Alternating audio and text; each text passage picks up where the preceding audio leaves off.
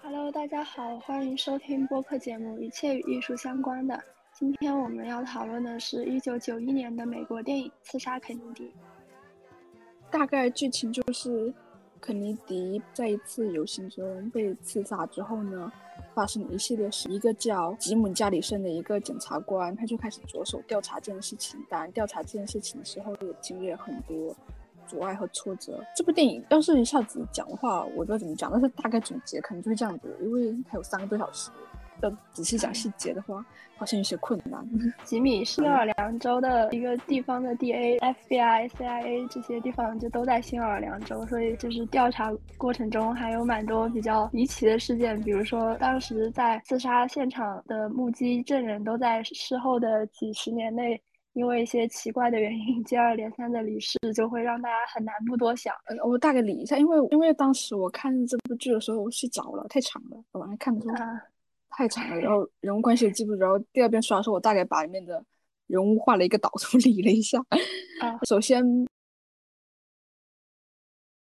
肯尼迪，肯尼迪，我很久以前就听过他名字，不仅仅因为他是美国总统，也是因为我小时候买过一本那种地摊的那这个世界名人未解之谜，里面就有一个关于他的一个专栏。对，然后所以我小时候就看那本世界名人未解之谜，然后大概大概懂一点。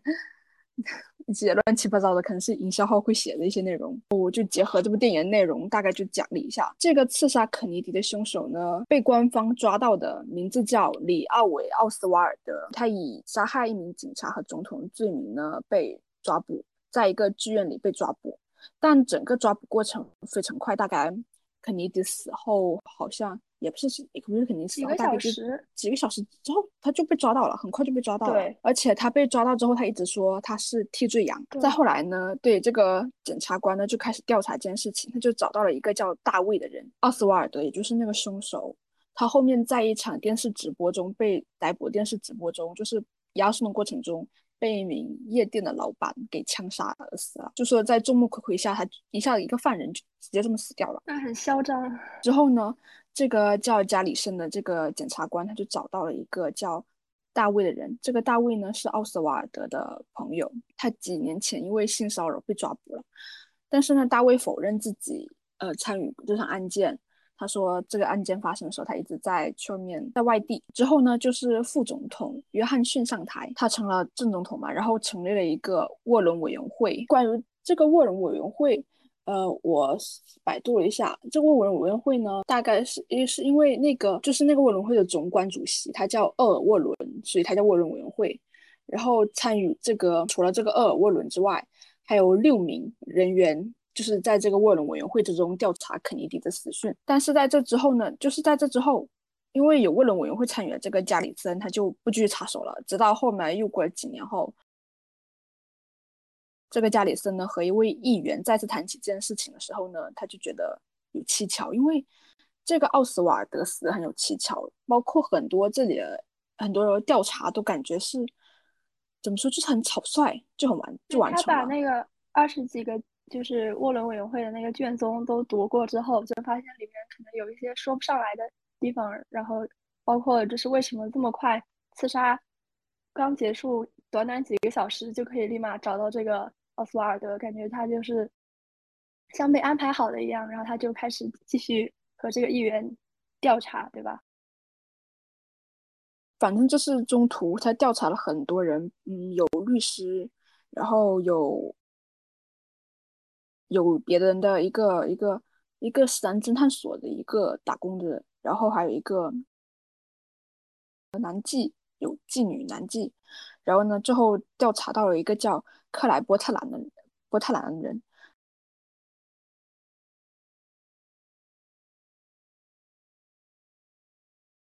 反正就是有一些手下听到这个名字之后呢，就是很害怕这个人。后来他也遇到了嘛，这个人他其实原名叫那个。克莱克莱肖是一个国际贸易集团的一个总裁，他手下掌握的势力其实很大的。然后在那个加里森调查下，然后嗯找到了几名几个一个男妓，还有一个女妓的口供，说是那个大卫，还有这个李，还有这个克莱呢，平时经常聚在一起，然后讨论着讨论着这个肯尼迪什么时候死啊，反正就是很讨厌这个人。为什么很讨厌这个人呢？因为肯尼迪他生前是很主张就是和平的，他不希望美国跟古巴打仗。但是呢，很多就是像克莱肖这样子的国际利益贸易集团，他们的军火啊，他们的资金来源呢，一般都是来源于古巴和美国。因为只要古巴和美国局势开始紧张起来，那他们那个军事销量就会增长。而嗯，肯尼迪如果要从要把要从美军就是撤撤退，从古巴撤退的话，那么这些利益集团利益呢，就会大大的削弱。对，因为当时美国就是可能还没有后面这么严重，但是也是开始就是深陷越战的泥潭。但是肯尼迪主张就是让美军从越南撤兵嘛，然后这些军工复合体的。滚滚财源就会财路就会被肯尼迪切断，所以他就是也因为动了这一部分人的奶酪，所以就是也有怀疑说他们这些军火商是有参与这次刺杀行动的。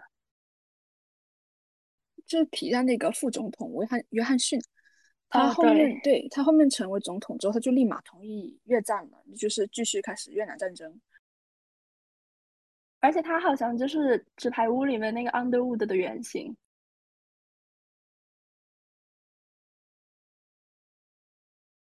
再后来就是那个很多事情，其实就是他可以调和这件事情，很多人就开始找用他嘛。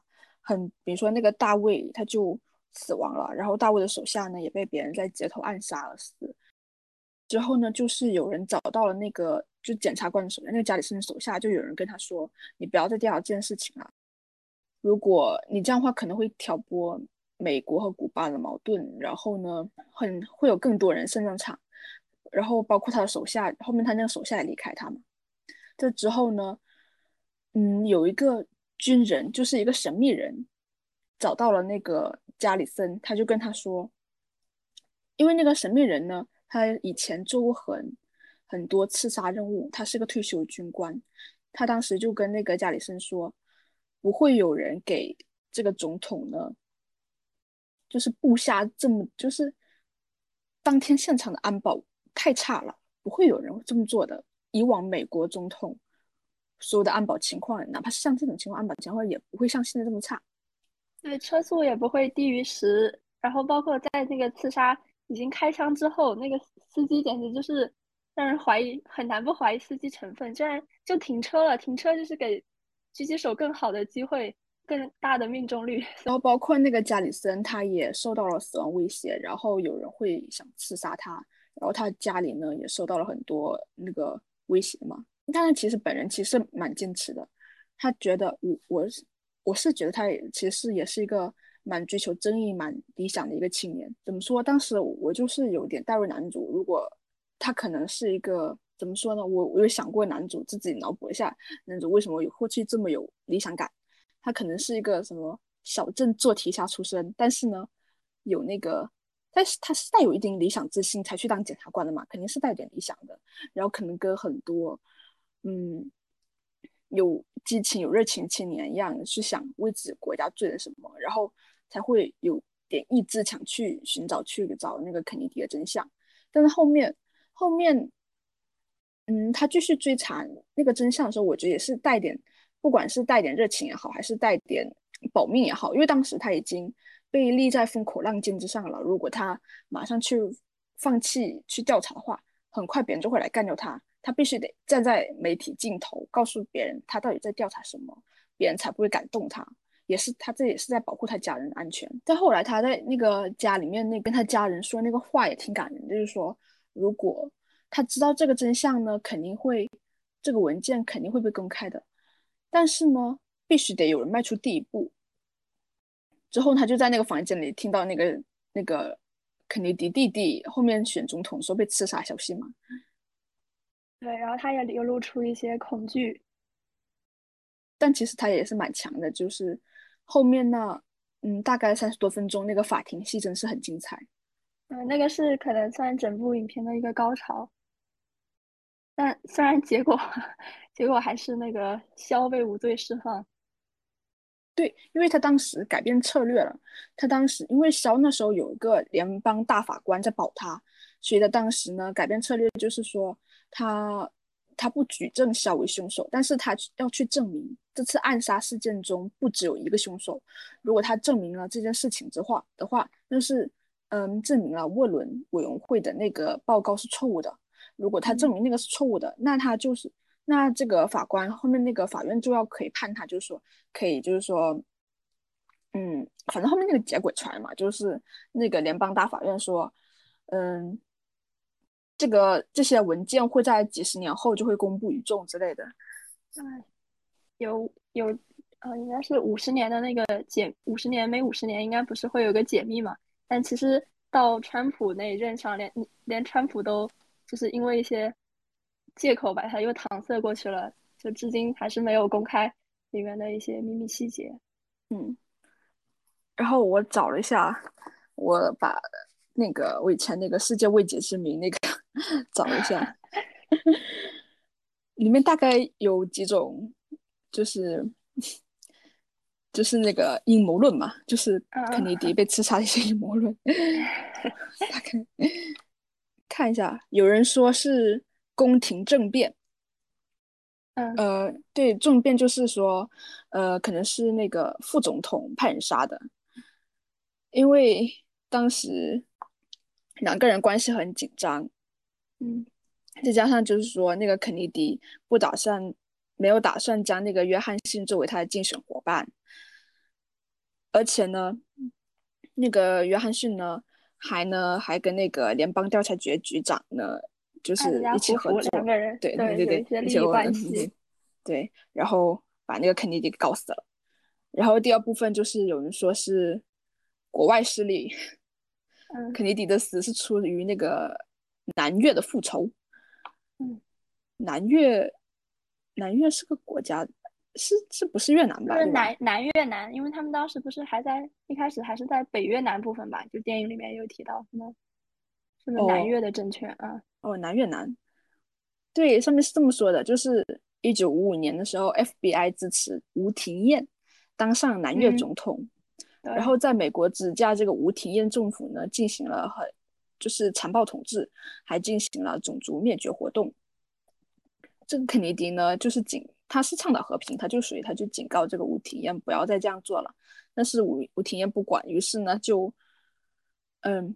于是呢，这个美国政府呢就策划了南越军事政变，把吴廷艳给打死了。之后，那个吴廷艳的余党就预谋策划了这一场预这个自杀行动。然后还有一个说法是苏联，对，就扯到苏联的克格勃，是概率最小的，因为当时那个奥斯瓦尔德他是一个。曾经是个苏联特工，然后他的叔叔是苏联情报部门的高官。对，成分也有点可疑。再扯一点，再扯一个比较玄学一点的，就是共济会。啊，对，对对，共济会这也是非常著名的理论了。共济会就是美国纸币上它有一个三角形符号嘛，对，然后有个眼睛，就是有点像《怪诞小镇》里面那个那个。那个反派一样，嗯，对，哎，其实你上网时候其实是有看到那个有共济会他那个晚会的，就是他网上会有那个共济会，他有时候会举办一些庆典啊、开晚会啊，不过真的跟邪教一样，嗯，神神叨叨的。总而言之，这个反正肯尼迪这死亡之谜，反正就是很迷吧，还是个谜，嗯，对，一直迷下去。背后有太多利益集团参与，我就觉得他肯定是触碰了一个蛋糕，野人蛋糕，然后一大堆人合伙一起把他干掉了。然后我扯一下那个肯尼迪他家族嘛，因为他们家族就是不是被说成是被诅咒的肯尼迪一家吗？对，营销号都写烂了，养活了多少百家号？因为营销号写烂了，所以我就大概就是说一些，嗯。就是可能大家都公认的比较就是事实的一些东西，我就不扯那些乱七八糟东西了。因为呃，对对，不扯了。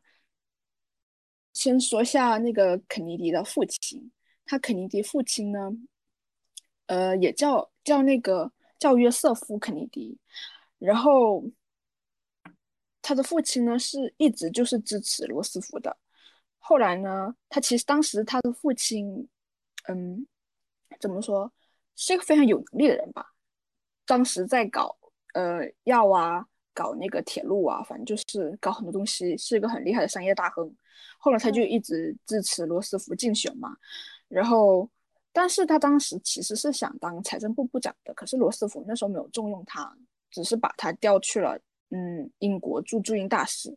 可是他就是那种，可是这个人呢，搞政治不太行。后来呢，就决定把自己的政治愿望呢，就寄托在他的儿子身上。儿子身上，对对，他有九个孩子，四个儿子，四个儿子，五个女儿，反正过得都不怎么好了，人死都很离奇了。嗯，然后呢，他第一个扶持的就是他的大儿子约瑟夫·肯尼迪。啊啊，他叫啊？你不是说他他？你不是说他本人叫约瑟夫·肯尼迪吗？对，他的没有他的儿子，因为他继承了。这叫小约瑟夫嘛？他给儿子，他把自己名字给了他儿子，所以他儿子叫小约瑟夫肯尼迪。但是他的那个儿子呢，因为一场空难就意外去世了。对，然后这个就是肯尼迪的他哥哥，这个乔是他可能前半生一直在竞争的对象，因为肯尼迪可能呃怎么说，就是体弱多病吧，不像他的哥哥一样阳光，然后又是那种万人迷形象。所以他在中学时代、大学时代就一直在暗戳戳的和他哥哥较劲，然后终于 在嗯成年之后，哥哥因为意外去世，然后他就顺势上上来作为次子，然后就是承接了父亲的这些希望。但其实他蛮厉害的，他在政治影响力还是蛮厉害的，就他懂得利用人心，而且他是第一个，就是说他开启了一个。一个先河就是总统娱乐化先河，当时他们当时电视刚刚进入千家万户嘛，他所以他就很懂得用自己的形象去打造一个亲民的形象，包括他是战争英雄，然后呢他又娶了后面又娶了杰奎琳嘛，然后杰奎琳也很也是一个很厉害的女人，她当时嗯，因为她会很多种语言，所以她会用很多种语言跟那些嗯。就是美国很有很多移民，她是不懂英语的，她就用其他语言，然后去拉近和那些呃移民那些选票。然后呢，她还为自己丈夫的选民呢写了两百啊，不是两百多万，两万多封信，然后去拉选票嘛。反正也是个非常有能力、非常有野心和才华的女人。然后我还之前我还看过一个那个嗯一个一个关于形象的一个。一个一个视频吧，然后大概就分析说为什么当时肯尼迪能马上就是能以压倒性优势打败肯尼克松呢？因为在当时是电视辩论嘛，这是第一次电视辩论，包括像后面那的后面就是那个川普和希拉里电视辩论竞选总统，或者是川普跟那个拜登电视竞选总统，对对对，都是都是他开启先河嘛。嗯然后当时人们就分析说，当时是你，嗯，肯尼迪呢，他穿了一那个一个深色西装，然后呢，尼克松呢穿上了一个浅色西装。但是在电视上看的话，对尼克松整个人精神气头是非常棒的，那个整个人就是很挺拔，很有精神。怎么说？反正就是电视形象特别好。但是尼克松那时候呢，就是可能穿浅色西装，然后显那个气色不怎么好，而且脸上那时候好像还长痘痘了，然后不怎么倒饬，所以。他那个选票优势就不怎么好，对，还有肯尼迪那个标准的那个乐 那个笑容，让人觉得他就是很阳光、很可信。他那时候是大众情人呢，就是大的对，嗯，他本人也是，应该也是，好像是不是获过普利策奖？反正也是一个像偶像一样的总统吧。我怎么说？他可能就是。确实是长得挺标致吧，可能是那个年代美国所追崇的，对，会追崇那种标志性男子形象。然后毕竟还，毕竟还有权力傍身，谁不喜欢？对，还有家世傍身。然后他本人也也很亲民嘛，就是那一次活动也是因为把那个为了清明，所以把那个车子的顶给去掉了，希望能和。来看他的群众面对面更好的交流，但是也是因为因此而葬身在那片土地上。我这个肯尼迪也是很花花公子，我就觉得他是就是很典型的一个有权力象征的白人男性形象了，有钱有权有能力，但是很花心。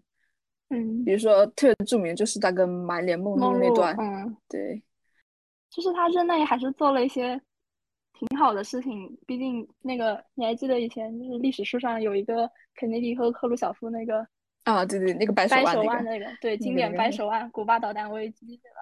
也是让这个整个危机在惊险当中化解掉了。还有就是当时肯尼迪和赫鲁晓夫两个人主导下的那个。美苏的登月计划的竞争，嗯，都要做第一个登上月球的人，嗯，国家，对，而且那时候，嗯，国际政治怎么就是也是很乱啊，就是风云变化。他那时候还是做出一些，在国内啊，对他们国家来说做出一些不错的决策，但可能就对华是不怎么友好的。这大哥的，他对华是不怎么友好的。但是我们就不扯这些，就就讨论。就不扯那些不能谈的。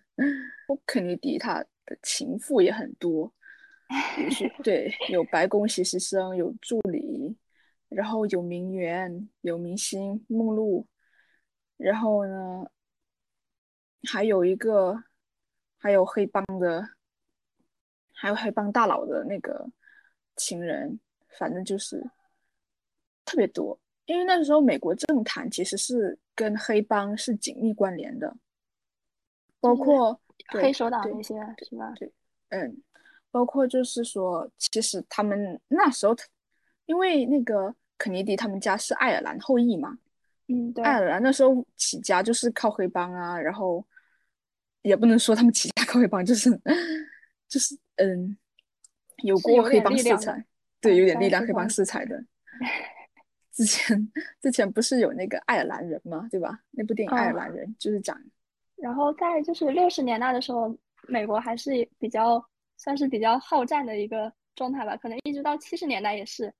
然后肯尼迪偏偏又希望越南战争就是不要再打下去，然后要尽快撤军，所以跟也是可能电影里面也提到一些人就是觉得他不是一个好总统的原因。那肯尼迪之死就讲完了，然后我就讲一下肯尼迪他们一家人，就是他的他死之后嘛，他妻子杰奎琳呢，嗯，这本书上也有的，我看这个未解之谜，他这个妻子呢，对，怎么这标题是肯尼迪遗孀再嫁船王，这个这个标题这样子，一位三十九岁的美娇娘嫁给了一位六十几岁的小老头。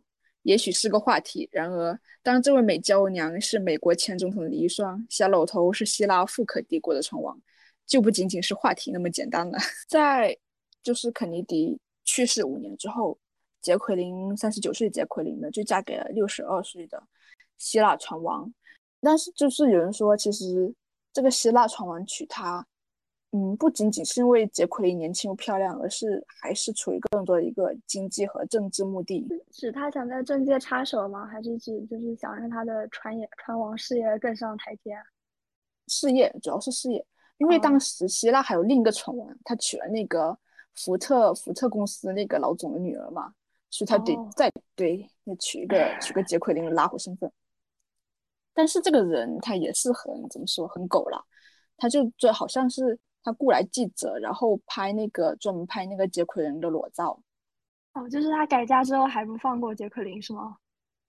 主要是希腊那个希腊传完了，然后反正就是，哎，反正就是很乱了。之后呢，杰奎琳也跟他离婚了，而且人家说是杰奎琳，她是个很爱购物的女人。嗯。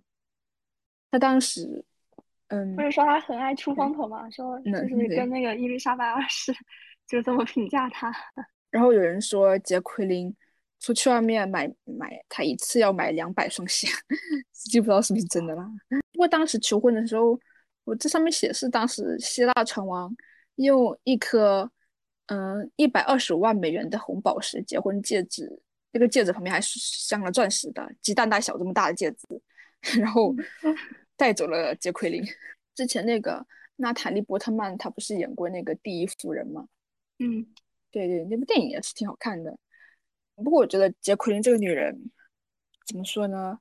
虽然说也有蛮多争议，但是我觉得她是蛮勇的。毕竟她对她丈夫就是脑壳被打穿之后，她一下一个人就马上爬到那个车后去捡她丈夫那个头盖骨，就是一个蛮勇的女人。很不能理解，很多人是不是有说她克夫还是干嘛？就我觉得明明还算是称得上是巾帼英雄的那种女孩子，怎么能这么说人家？对，很勇，就是也是个得力帮手吧，对吧？当时在肯尼迪参选的时候，蛮有野心的。之后那个杰奎琳六十三岁的时候去世了，然后呢，嗯，葬在了，好像是站在了肯尼迪旁边，嗯。哦，六十五岁去世，然后葬在肯尼迪旁边。我就大概列了一下那个肯尼迪他们家族大概怎么死的。嗯，肯尼迪他有一儿一女，他的儿子呢，他的儿子呃大儿子叫约翰肯尼迪二世，然后呢因为空难去世。他的肯尼迪的女儿呢叫卡洛琳，然后呢成为了驻美国驻日本大使。嗯，但是呢，他啊啊啊啊！我说他应该现在还在政坛活跃，对，现在还在活跃。对，拜登他是提他做什么？嗯，他是没有受到诅咒的。然后他的弟弟就是肯尼迪的弟弟，就是罗伯特肯尼迪嘛。当时电视上就说他被暗杀了嘛。对，我觉得他就是罗伯特肯尼迪那一支的那一支，他那会那一支的是真的过得不是特别好的。嗯。他在，因为罗伯特肯尼迪他是继承他哥遗志，也是一个非常倡导民主和平的人，包括他和马丁路德金都是好朋友。但是在这之后，马丁路德金不是呃被刺杀而死吗？他本人也在嗯六月的五号被刺杀而死了。是的。而罗伯特肯尼迪他有个儿子嘛，滑雪遇难而死。在家里面，大多数人都是非自然死亡。嗯，然后罗伯特他有忘他的第四个孩子是西多斯的，一九八四年，罗伯特的第四个孩子西多斯，一九九七年，罗伯特的第六个孩子滑雪遇难而死，肯尼呃肯尼迪的嗯侄孙就是侄女，嗯因为运动心脏去世，呃因病心脏就是因为生病了，然后生病去世了，然后得心脏病去世了，然后呢罗伯特的。侄儿媳，嗯，不是，这是罗伯特侄子的妻子，也就是他的侄媳，因为知道自己的丈夫有很多情妇之后自杀而死。二零一九年，罗伯特他的外孙女因为吸毒而死。然后，二零二零年四月，罗伯特他的外孙女还有一个外孙女，还带着他的儿子。和一位美国卫生部官员去划船的时候失踪了，然后，嗯，四月八日的时候发现了他们的尸体，死的真挺多的。我觉得在这个家族里面，就是多子多孙不是一个好的祝福，反而是一个 诅咒。然后以前我在那个油管上看过一个，就是那种美国营销号吧，说。但我觉得他说的是有一定道理的。他说肯尼迪家族，嗯，就是这么多人不得善终，可能是因为他们家族里面都携带一种呃基因，然后这个基因会促使家族成员们更爱去冒险，所以有更大的概率会会遇到危险，然后死亡。对，我也查到这个了。啊，这个这基因，对这个基因我还抄了，它叫什么 DRD 四七 R，不倒是真有可能哎。啊，对对，现在有人说不是有那种杀人基因和那个天嗯杀人犯是可以遗传的吗？就是因为有杀人基因什么的，比如说那个嗯，男性的基因是 X Y 对吧？等下，Y 染色体对啊对 Y 染色体，然后女性是 X 染色体，X 嗯对，然后但是如果就是说男性这个基因里面多了一个女性染色体，就是多了一个 X 的话。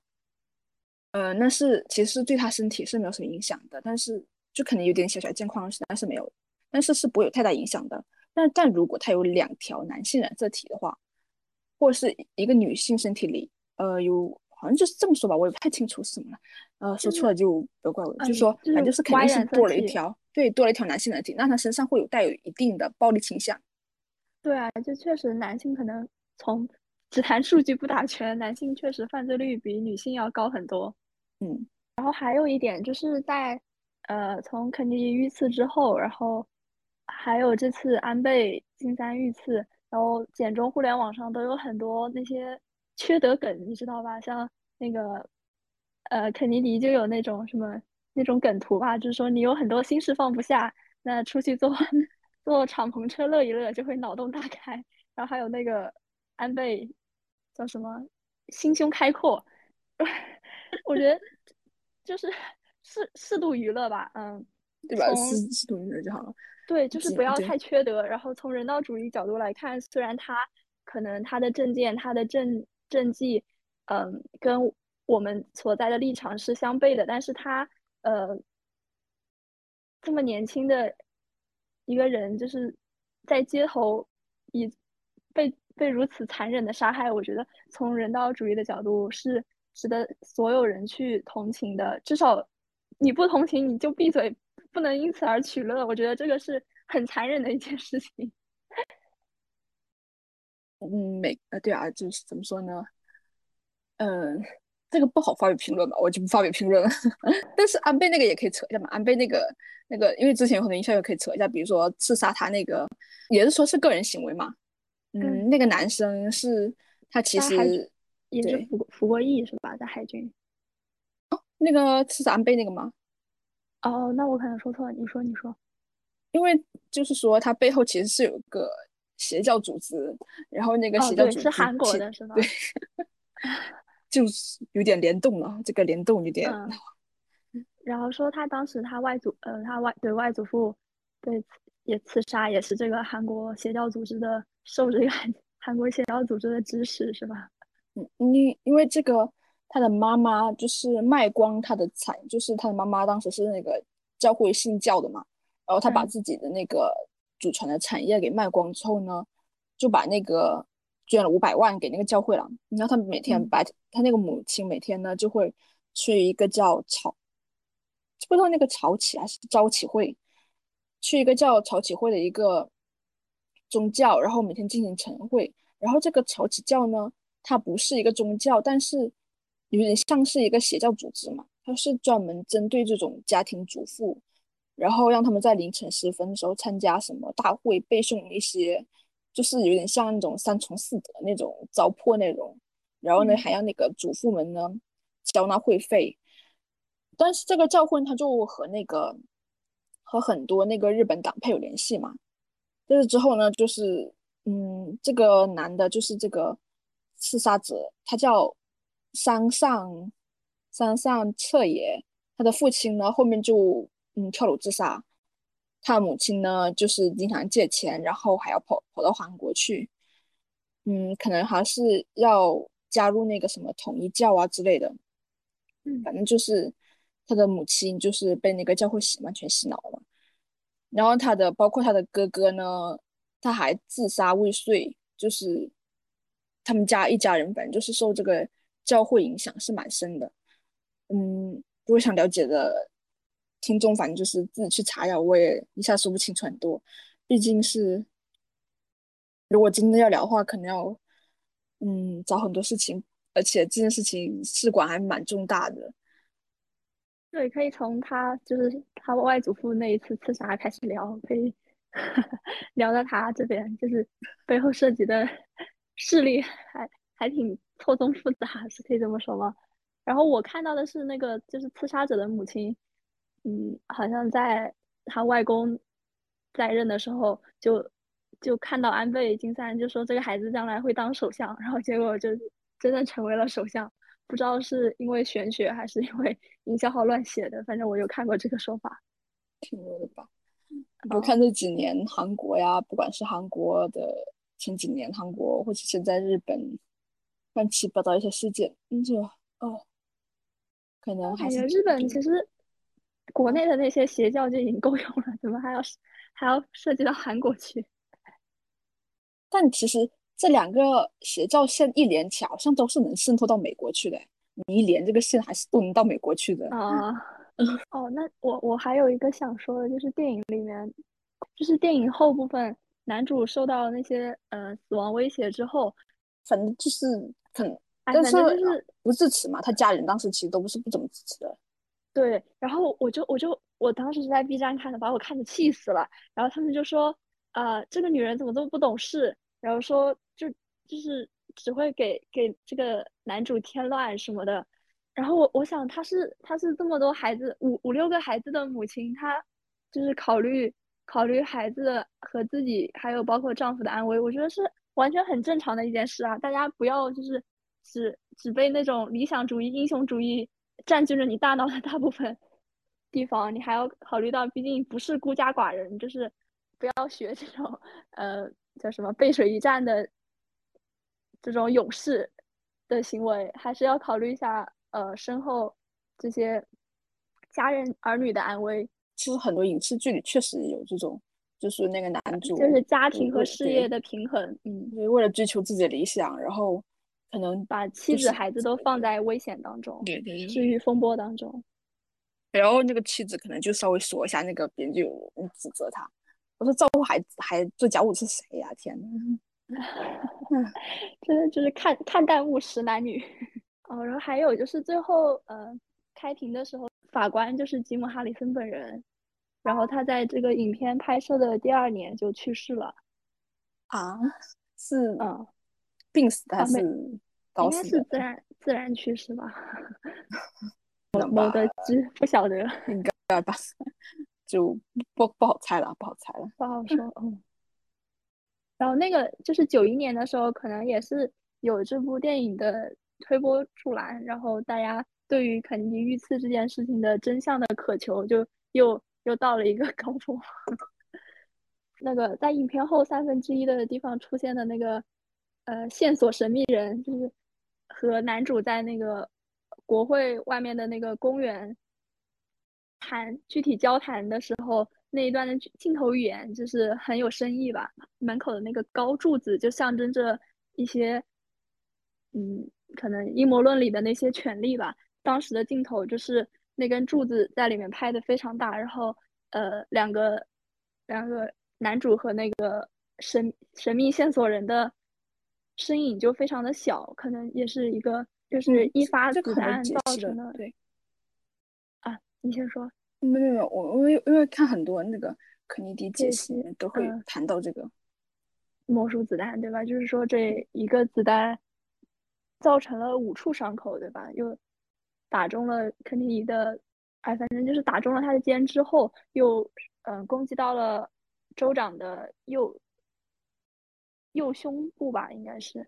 单看这个电影的名字的话，就是 J F J F K 嘛，就只是肯尼迪名字的缩写。但是我觉得这个就是翻译翻译的很好的地方。其实它不是肯尼迪的人生传记，但是就是只是。这一场刺杀行动的一些后面的破案和细节，所以就翻译的弥补了一下，我觉得是电影起名上的一个疏忽。外国电影好像都很爱，我就不知道为什么，感觉外国电影好像都是很爱这么起名的，就是用一些人名起名，或者是用一些电影来起名。如果是中文翻译，会有些中文翻译就比较好一点。而且海报那个刺杀肯尼迪的海报做的很漂亮。但是那个美国国旗撕开，那个红色那一片是那个检察官家里那个本片男主嘛，然后另一半呢就是一个拿着枪的，而且看不太清他脸，可能是那个凶手，反正就是那个美国国旗撕裂，然后背后，你看这个这个这个检察官背后是什么，然后那个杀手后面又是什么，他是有一些背景的，那个海报做也挺漂亮的。前期有点真的太闷了吧，天气太闷了。哦，对，但是但是他，我觉得，嗯，他是蛮循序渐进的。到到后来，你就越看越不怎么困了。特别是到那个，就是我们说的那个法庭戏，因为后面的时候，你就感觉越越多人被杀害，越多人就是参与到里面的话，就悬疑色彩重起来了。开始，它其实节奏本片的节奏还是不错的，而且后面那个，嗯嗯，加里森他后面就是。法庭戏的那段有有一大段那个非常经典的台词，真是看得我很激情澎湃，反正对，很精彩。然后我觉得这个片子信息量还蛮大的。如果说上一部我们看那个王家卫的那个片子，就像沙漏一样往下漏的话，信息量，那我觉得这一部可能就是那个阿根廷大瀑布，就是一直流量都很大，然后可能到呃一些关键节点的时候，就像泄洪了一样，就唰一下，没错，突然嗯突然宽阔起来。我真的很矛盾，我每次看那种缺德笑话，我就觉得好好笑。我有罪。我也喜欢看那种地狱笑话，就哦，我看一下就行了。然后我看一下那种地狱笑话，其实就是一种讽刺吧，反正也挺好笑的，就这样。嗯，就是可能是个人缺德了，对，个人缺德了。美乐蒂。影片结尾他不是有给给了一行字吗？本片仅献给那些追求真理的年轻人，还是蛮感动的。蛮感动的，觉得算是怎么说，就是苏联解体之前，美国美国梦还是还是比较有说服力的，但是在那之后，可能就是开始，嗯，一个强敌的落幕，就开始让美国也逐渐摆烂了，开始。